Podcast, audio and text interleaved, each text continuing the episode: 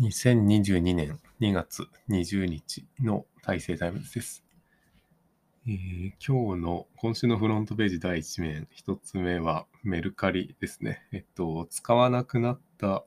えーデスクトップ PC 用の電源を売ってみたということで、これが結構面白くてですね。えっと、メルカリ未経験というか初体験の外国人の方が購入されて、えっと、なんていうかな。まあちょっとその、なんていうかな、匿名の配送、楽々メルカリ便っていうのが使えなくて、ちょっと困ったんですけど、これでですね、その向こうの、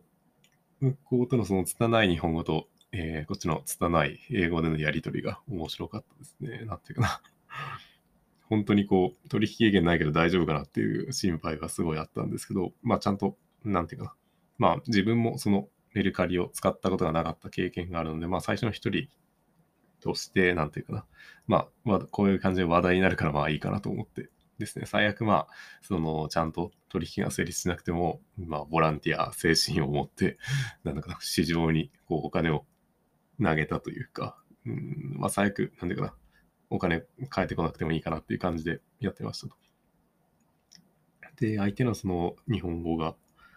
愛らしいんですけど、まあ全然それでも、なんだかね、意思疎通って取れるんだなっていうので、まあ前の学校でもその学校の公用語を下手な英語と下手な日本語にしようみたいなそういう、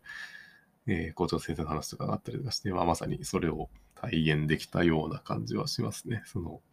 えーっと、なんていうかな、その、あとは、外国人の方と話すというか、コミュニケーションを取るっていうことで、そういう、なんていうかな、新しい経験を得るっていうことは、なんかその、資本主義的な感覚から脱するような、その面白さみたいなのがあったのかなと思います。その単純に儲けようとして時間効率で考えると全然ペイしなかったような気がするんですけど、そういうなんか始めた人をサポートするっていう経験は面白かったですね。で、次の話題ですね。次もまあ買い物系ですけど、え45インチの、えー違う、45じゃない。4K の31.5インチ、144Hz のディスプレイを購入したということですね。これはギガバイトの M32U というディスプレイで、えーと11万ぐらいして、で、楽天のポイントが10%ぐらいついたので、ねえっと、まあ10万円、実質的には切ってるような感じなんですけど、これが、まだゲーミング PC が届いてないんですけど、まあそれ用に買ったということで、なんていうのかな、その、文字を表示するというか、今使ってるディスプレイ、使ってたディスプレイが27インチの、えーフル HD、えー 1920×1080 で、ちょっと画素の画素数、密度が足りないかなというので、えー垂直方向に、えーなんか2000ぐらいあった方がいいという感じですね。で、それでまあできれば、そのゲーミング PC の性能を発揮するのに 144Hz のリフレッシュレートを出せるディスプレイの方がいいなと。で、その中で一番その、なんていうかな。えーっと、まあデザインが落ち着いてて、えーっと、性能がしっかりしてそう。で、値段が安いやつを探すと、そのギガバイトというブランドのディスプレイになってて、まあギガバイトっていうのはそのマザーボードとか作っている会社、台湾の会社かなと思うんですけど、それが後発で、えーディスプレイを出されててるので、その、えっと、ネットの記事があって、そのブランドの、なんていうかな、えっと、方針というか、コンセプトをですね、ギガバイトはその、えっと、まあ、価格を抑えて、その、え質のいい製品を作るというような哲学があるそうで、まあ、それがその自分の欲しい製品の像と一致してるなという感覚がありました。で、これもその、そうですね、もう一個上のグレードとかあるんですけど、それだとなんか16万とかして、さすがにそれは高えなっていう感じがするんですけど、この、なんか自分の哲学的なそういうところと一致してる製品はいいなとは思うんですけど、あとこれに関連して、えー、ツイッターに投稿した内容で、ストレスを減らそうとすると出品がかさむというので、なんかいいねがいくつか来てたんですけど、まあこれはその個人によってそのストレスを感じる、えっ、と、度合いっていうかな、なんていうかな。まあストレスの感じ方が違うので、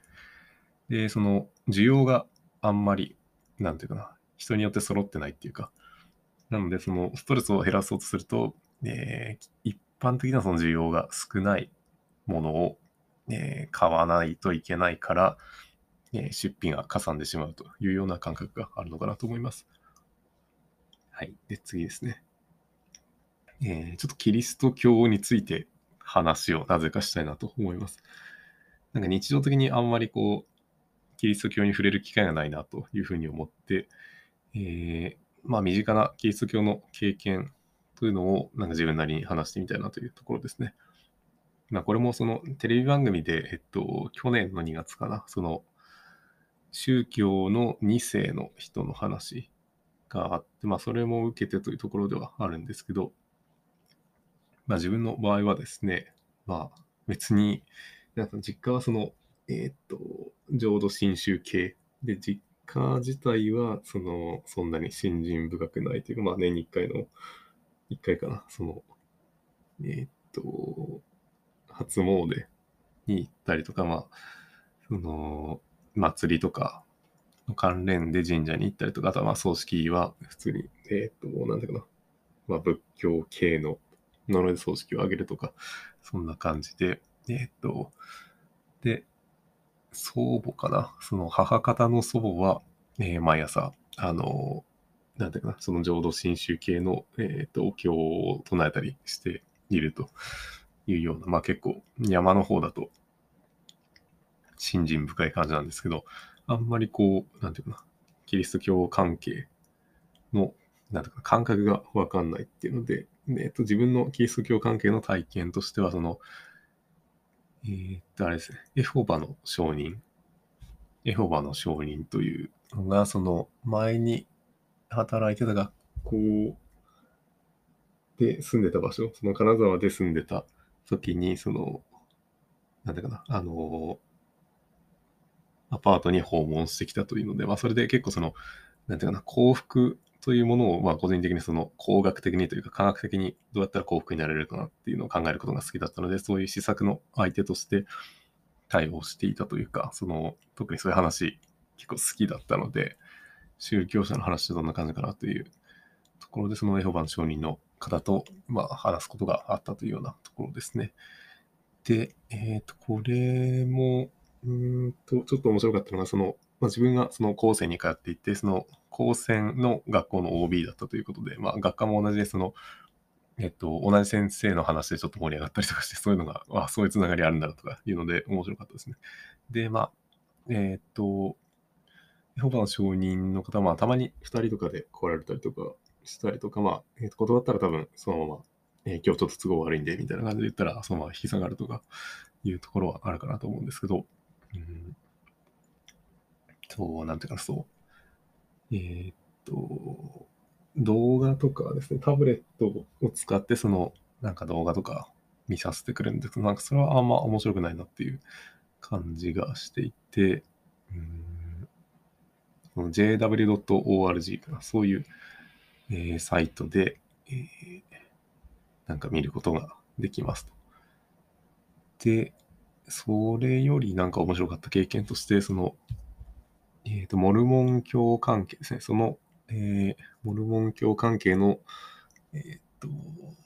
なんだろう。その教会、教会があります。で、これも金沢にいた時の話で、兼六園の近くにそのモルモン教の教会があって、そこに何回か行ったことがあるという話をちょっとしようかなと思ってて、で、これはそうですね、その、なんだかな、まあ、その家族関係でというか、えっ、と、兄弟の字なんかがちょっと精神的にこう浮き沈みがあったことがあって、その関連でなんかちょっと自分も精神的にちょっと傷ついていたようなところがあって、で、そんな中でその、まあ、えっ、ー、と、そう、前の彼女かな、そう、前の彼女と、えっ、ー、と、県立美術館かな。石川県の県立美術館に行って、まあその、後だな、その、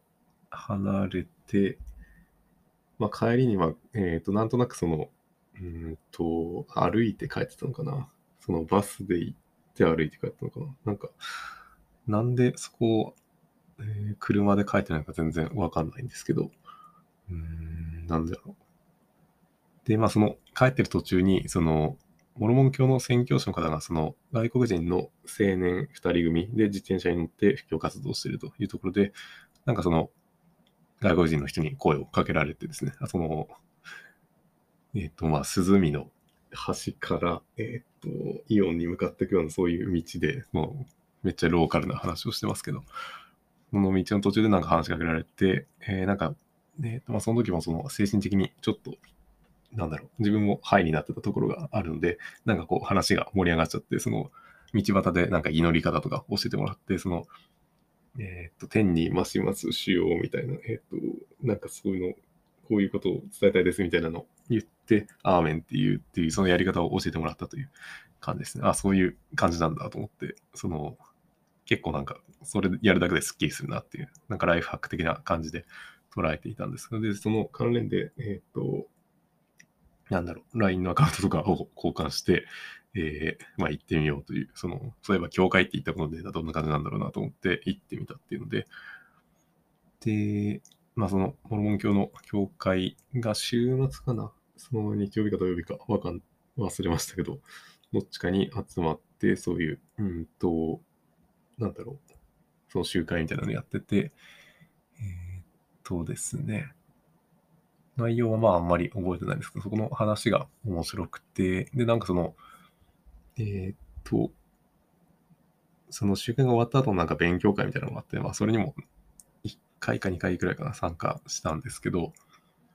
その中で出た話が結構面白くて、その、なんだろう、その6歳ぐらいだったかな、その、そのキリスト教の、まあそのモルモン教の中では、えー、子供から大人になる過程で、何歳まではその洗礼の儀式を受けることができないというのがあって、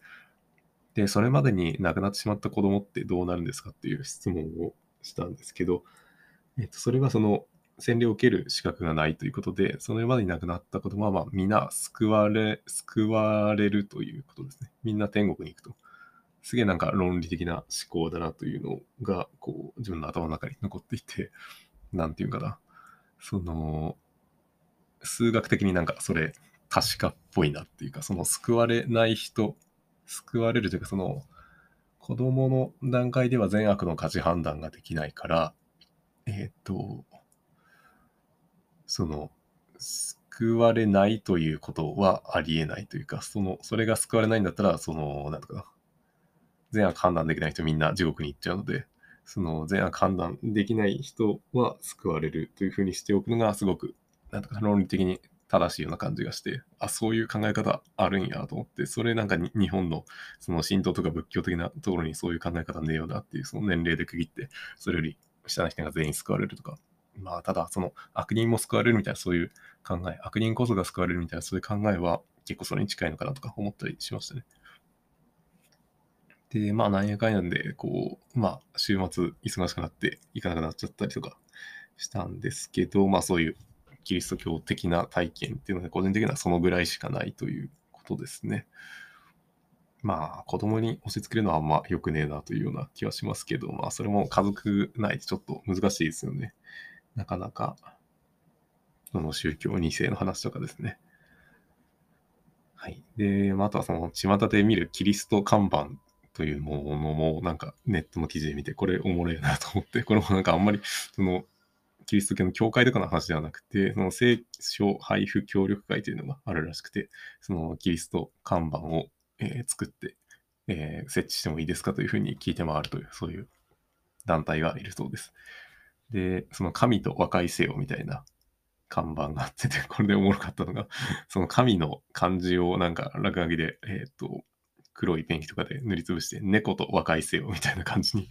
書き換えてるいたずらがあって、その猫と和解はしてだとか思ったりしますね。まあ、個人的にはそんな感じで、あんまり、まあ、キリスト教関係者、身の回りにはいないので、その、知りたいんですが、あまり知れないっていう感じですね。で、次の話題で、今週のインプットですね。うん、どうしようかな。まあ、オフトピックという、えー、ポッドキャストの100回目かな。が結構面白くて、その、アメリカとかのその経済の循環というか、その国ごとに、えっ、ー、と、まあ、ステージがあると。第1ステージ、第2ステージ、第3ステージ、第4ステージみたいなステージの差があって、今、えっと、中国がこうライジングしてる、来てるような感じで、そのステージの循環というか、それが100年ぐらいの単位で起こりうるということで、まあ生きてる間になんかそういう、うん、ステージの変化が起こるんじゃないかなっていう気はしてますけど、今、そのアメリカが世界を取ってるような、そういうステージ、日本は結構落ちてきてるのかなっていう感じがしますけど、日本の復権が生きてる間にあるのかなっていうのはちょっと微妙なところですね。で、次はその子育て用の動画ですね。これがその、えっと、まあ、兄の、兄の嫁から教えてもらったそのシナプシューという動画が結構面白くて、えっと、なんていうかな。赤ちゃん用の動画で、こう、ゆっくりとした、えー、動きと単純な形状かな。そういうのとか、まあ、えー、色もそういう、なんていうかな。まあ、子供が興味を持ちやすいような地域的な動画になっていて、まあ、これが東大のなんか研究室との共同で作られているような感じらしいです。で、その、なんていうかな、歌の歌詞とかもあるんですけど、その、まあ、それも結構示唆深い、えー、内容というか、深みのある、えー、歌詞で、すごくまあ大人の鑑賞にも頼るような気がします。あとは単純に可愛いですね、シナプシュの動画が。あとはその子供用の動画って結構需要があるなっていうので、その海外でも YouTube で100億再生された動画がその子供向けの動画みたいで、なんか、なんかそのサメの動画ですかね。おじいちゃんザメとおばあちゃんザメがいてみたいな。お父お父さんザメ、お母さんザメがいるみたいな、そういうサメの動画とかで、まあそういう動画があるんだなというのが、えー、発見でしたということですね。で、まあ他はいいから、ちょっと置いておきますね。で、次の試作ですね。今週の試作で、なんか令和2年じゃない、令和4年になって2ヶ月経ったので、2月になったので、この R4 っていう漢字じゃない、文字がこうよく見ることになって、こう R4、R4 って結構かっこいいなって感じがしますね。このリッチレーサータイプ4っていうゲームを R4 と略されていて、えー、これがプレステーションの名作なのかな。その R4 というのがかっこいいなと思うんですけど、まあこれと、えー、合わせて、まあ、令和になった当初に言われてたとは思うんですけど、その令和18年度は卑猥な、一年中卑猥な感じがするのかなとか、そういう感じですね。えー、まあ、あとは R18 関連だと、えっ、ー、と、なんだかな。西暦から18引くと、うん、えっ、ー、と、令和になるとか、そういう話も話題になってたというところですね。はい。で、次で、えー、学校、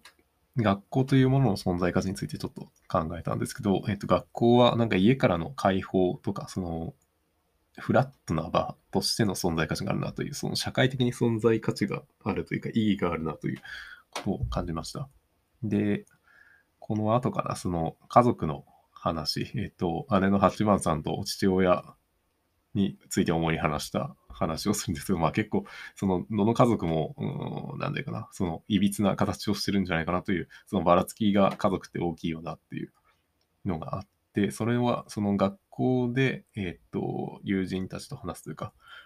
それによって、その、家族のばらつきっていうのが、まあ、多少抑えられるんじゃないかなっていうか、その、個人の経験としてですね、その学校とか、まあそういう関係ないフラットな場、家族が関係ないフラットな場として集まるということで、その、それぞれが持つその家族の経験というのをシェアして、えっ、と、まあいいところは、まあね、して悪いところはここダメなんじゃないかっていうふうにお互いに確認しようみたいなことが、えー、学校という場においてできるんじゃないかなということを感じました。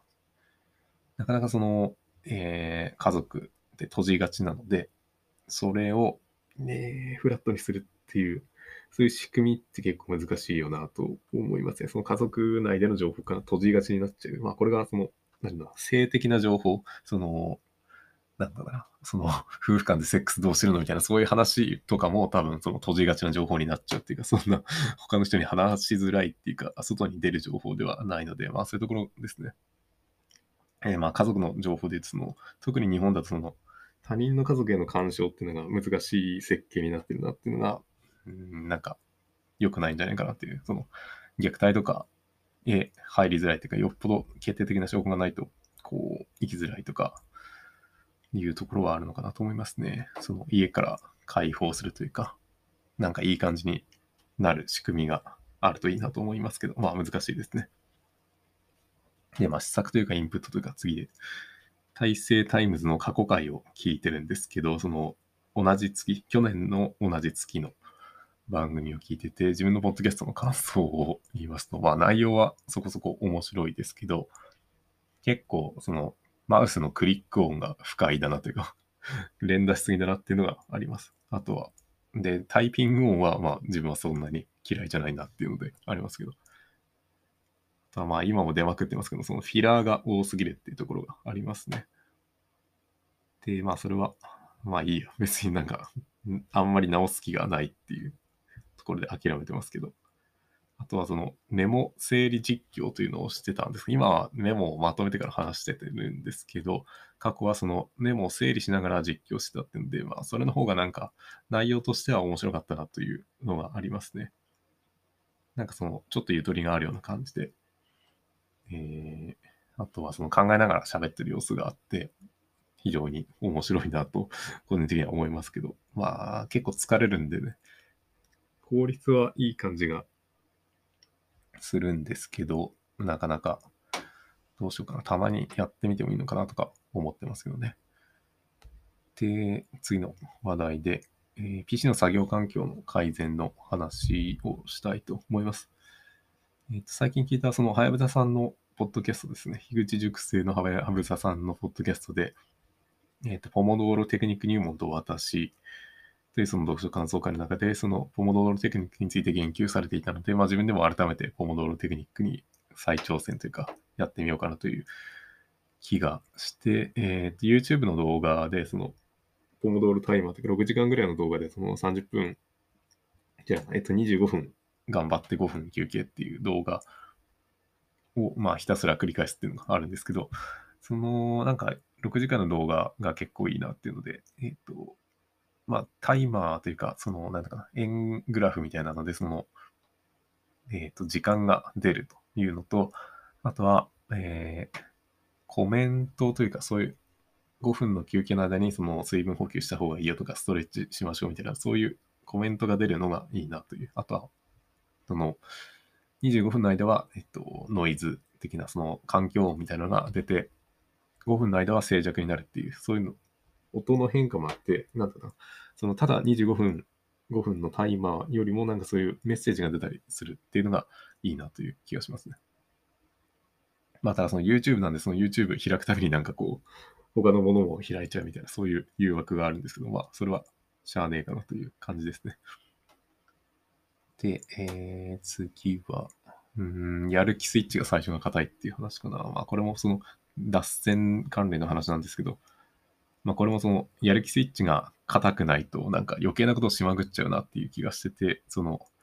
まあ、人間の設計として、えー、エネルギー節約するから、ね、その、敷地、ある程度の敷地を超えないとやらないようになってるのは、まあ、しゃあねえかなっていうのは、これもそのキーボードのキースイッチを変えたいなというところから、その、スイッチの構造ってどうなってるのかなっていうので、その、まあ、やっぱりそのある程度の敷地、指を置いただけで、えー、タイピングされると困っちゃうので、の一定の硬さっていうのは必要なんだなっていうところですね。はい。で、次は、えっと、そう、えー、職場用の椅子を変えましたと。結構高いやつですね。8万ぐらいする、その、えっ、と、岡村のオフィスシーティングシルフィー、可動肘、ハイバック、正クッション、5本足というやつですね。モノタロで8万6千円ぐらいで買いましたと。で、まあ、これ結構良かったですね。その、キャスターがとにかく静かっていうのが、あとまあ今まで使ってたのがなんか学生時代に買ったすげえ安い、なんか3000円から5000円ぐらいまでの、なんかしょぼい椅子だったんですけど、その8万円ぐらいの椅子、座り心地が良くていいですね。で、えっ、ー、と、家用ではそのエルゴヒューマンプロオットマン内蔵型という やつでヘッドレスなりの10万円ぐらいする椅子を使ってるんですけど、まあそれと比較して、なんかまあどちらのいい面も感じられるなというので、その、なんていうかな。まあ、椅子はいいのを買った方がいいと思いますね。ただまあ、その、まあ、どの程度がいいのかっていうのはちょっと分かりにくいっていうところがあるかなとは思いますけど。で、えー、次ですね。と、まあ、その辺の関連、節約の関連で言うと、その何を目的とするかっていうことも、まあ、相変わらず考えています。で、えっ、ー、と、まあ、その、マイナスをゼロにするというか、そのストレスを減らす方向には自分はお金を使えるなというのがあって、ただそのゼロをプラスにする感覚でお金使えないなというか、その、そういうところがあるなという気がしていて、何を目的とするかというところが、えー、自分の信仰にお金を使いたいっていう感覚があるなというか、そういうところの方が幸せになれそうっていう気がしますね。うん、今を犠牲にしないっていう感覚にも近そうな気がしますけど、で、えっと、まあ、税金を多く払うっていうことを目的とすると、えー、幸せになれそうというか、節約しない、うん、しないっていうわけじゃないけど、なんていうかな。節約を目的とするとあんまり幸せじゃなさそうだなっていうので、まあ自分の場合はその効率化っていうところがなんか目的になってるような気はしていて、で、その効率化というかまあそのマイナスをゼロにするっていうところに注力すると。で、まあその効率化すると、えー、お金は増えるので、うん、まあそれでなんかモヤモヤ感があるのかなっていう。で、あとはまあその、まあ、買い物の話になると、自分の場合はその10万円ぐらいのものなら意外と買えるなっていう。で、10万円超え出すと結構葛藤が出てきてしまうというところがあって、まあ自分の買い物の癖みたいなのが、その、まあ目的のところと合わせてなんか見えてきて面白いなと思いますね。で、えー、最後に、こう、そう、ブックマークレットを、まあ、特に Scrapbox を書くというか使うにあたってめちゃくちゃ使っていて、ブックマークレットっていうのがそのお気に入りのところになんか JavaScript でプログラムみたいなの書いたら、えっ、ー、と、なんかいろんなことができるよっていうやつですね。で、これでよく使ってるのが、えっ、ー、と、タイトルと URL の、えー、コピーというか、そのクリップボードにその情報を載せて、えー、くれるというので、ウェブページのタイトルと URL ですね。そのタイトルをいちいち取るのがめんどくさいので、それがめちゃめちゃ、その特に Scrapbox にデータを貼り付けるときにはめっちゃ使うんですけど、これがなんか twitter.com 以下のページでは使えなくて、なんかこれうぜえなというふうに思ってます。で、これはその Qiita という、えー、っと、なんだかな、エンジニア系、プログラマー系のその交流サイトみたいなので作っ、えー、このブックマークレットを作ってくれた人に直接質問をしたりして、えー、対応する方法ねえんかなっていうのを探しているところです。まあ、ただ、 Scrapbox に貼り付けるときには、Twitter だとその URL コピーして Ctrl-Shift-V を使って貼り付けるとなんか本文の内容も一応貼り付けられるので、それでなんとかなるんですけど、うんとまあタイトルだけ貼り付けたいなと思ってるんですけど、なんか使えなくて結構困ってますというような状態です。ということで、えー、まあ今週はこの辺りですね。えー、大成タイムズは、えー、大成の、え、個人的なニュースをほぼ週間で配信する番組です。各話題の詳細な内容や解説をスクラップボックスに記載していますので、ぜひ覗いてみてください。え、それではお聴きいただきありがとうございました。